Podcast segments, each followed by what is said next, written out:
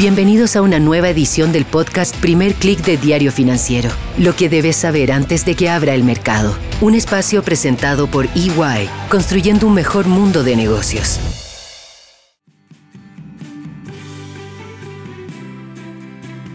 Muy buenos días. Hoy es miércoles 21 de diciembre. Soy Marcela Vélez y desde Londres comento con ustedes lo que está pasando a esta hora en los mercados. Bienvenidos a Primer Click de Diario Financiero. El espíritu navideño se deja sentir en los mercados, no precisamente porque veamos el tradicional rally, pero sí porque la calma vuelve al ánimo de los inversionistas después de esa sorpresa que tuvieron ayer de parte del Banco de Japón. Lo comentábamos ayer, el emisor nipón tuvo un cambio bastante radical en su política monetaria, Aseguran que no se trata del inicio de un ciclo de alzas de tasas, pero el mercado lo interpretó exactamente de esa manera. Ya hay apuestas de que el Banco de Japón elevará sus tasas de interés por primera vez en este siglo el próximo año.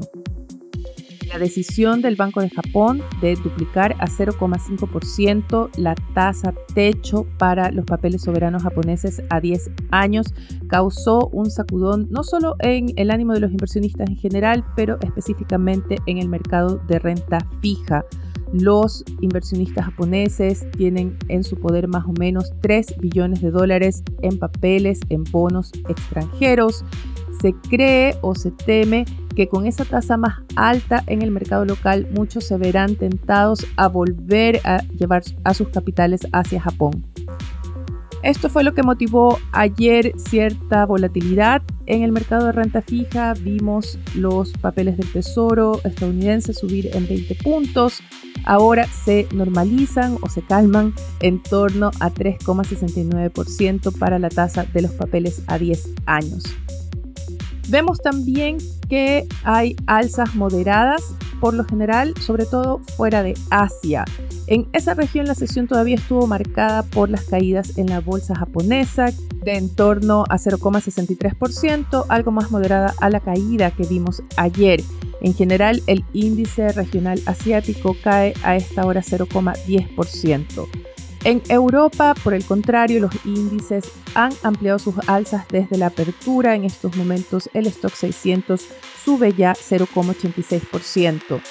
Vemos una tendencia similar entre los futuros de Wall Street después de lo que fue ayer una sesión bastante plana, podríamos decir, para esos índices, aunque positiva. Esta mañana vemos que amplían las ganancias.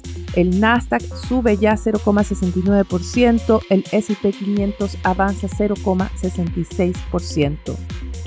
Vemos también un alza importante del petróleo que sube 1,18% a esta hora. No pasa lo mismo con el cobre que eh, opera en terreno positivo, pero es un alza moderada de apenas 0,15%.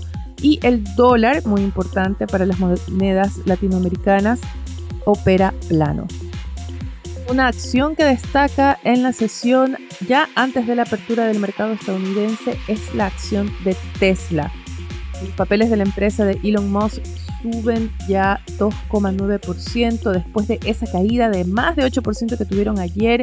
Este repunte se explica, puede ser por compras de oportunidad como las del inversionista Casey Woods, quien con su fondo ARK salió a comprar papeles de Tesla. Esta acción ha perdido más de 65% en lo que va del año. Y muy importante, ya vemos a algunos inversionistas llamando a la salida de Musk del directorio y más específicamente de su rol como CEO. Las alzas que vemos en los papeles de Tesla también se pueden explicar como una reacción a la decisión de Musk de salir del cargo de director ejecutivo o CEO de Twitter. Anuncia que está buscando ya un reemplazo, pero eso sí, se quedará a cargo del área de ingeniería de la red social. Todos han especulado respecto a los planes que tiene Musk para Twitter de convertirla en esta super app, algo parecida a WeChat en China, y esto podría explicar el que decida mantenerse al mando de la parte más técnica. Los inversionistas podrían estar dando la bienvenida también a la idea de que el empresario va a dejar a un lado la atención en Twitter y se va a volver a concentrar en Tesla, que tiene un 2023 bastante desafiante por delante. Hemos visto cómo sus competidores aumentan.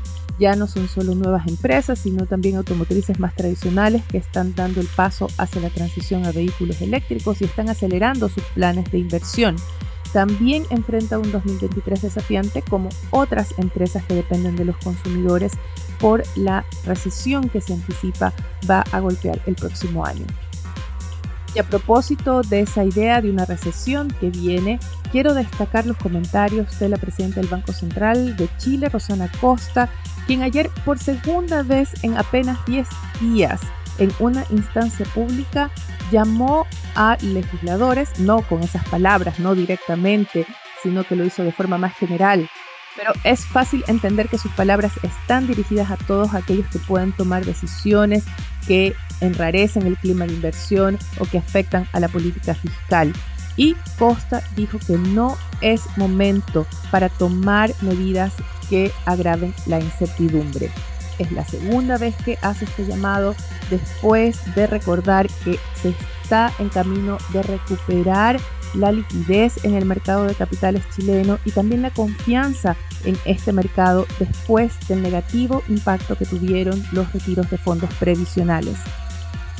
Y quiero destacar este comentario que lo pueden encontrar en la edición de hoy de Diario Financiero porque contrasta con una de las discusiones que veremos hoy en el Congreso, o así está agendado.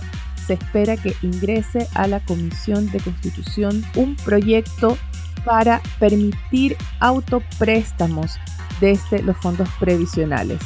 Veremos o están invitados los ministros de Trabajo y de Hacienda al inicio de la discusión legislativa. Hay temor de las consecuencias de esta nueva medida que aunque se presente como un préstamo, ya hay voces muy responsables llamando a que una vez que se obtenga no se pague ese préstamo. Así que hay bases para creer que este o para interpretar que lo que se busca es simplemente un sexto retiro de fondos previsionales y hay que recordar que los retiros anteriores ya han dejado millones de afiliados con cero en el saldo de sus ahorros para pensión. Así que esta discusión en el Congreso destaca en la agenda para hoy, donde no tenemos tampoco otros datos económicos. En Wall Street, de hecho, se esperan datos de ventas de viviendas, el índice de confianza de los consumidores. La atención, sin embargo, va a estar en Washington, donde reciben o esperan recibir en las próximas horas al presidente de Ucrania, Volodymyr Zelensky, se va a reunir con Joe Biden, también apelará al Congreso después de que Biden anunciara un nuevo paquete de ayudas para Ucrania por 2 mil millones de dólares. Noticias importantes en la región, tenemos avances en Perú, quizás no en línea con lo que están demandando algunas de las protestas. El Congreso dio el primer paso para adelantar las elecciones, pero no a abril del próximo año, sino a abril 2024.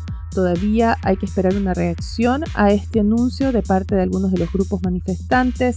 Hay que ver también si se logra aprobar del todo en el Congreso, pues falta una segunda votación para aprobar esta reforma. Pueden encontrar más detalles en la edición de hoy de TF Sud.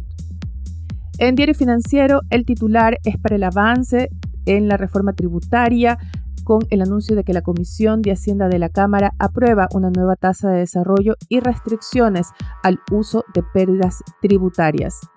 También hubo avances en la discusión de la reforma de pensiones y el gobierno presentó la carta Gantt de la transición del IPS al nuevo administrador previsional estatal.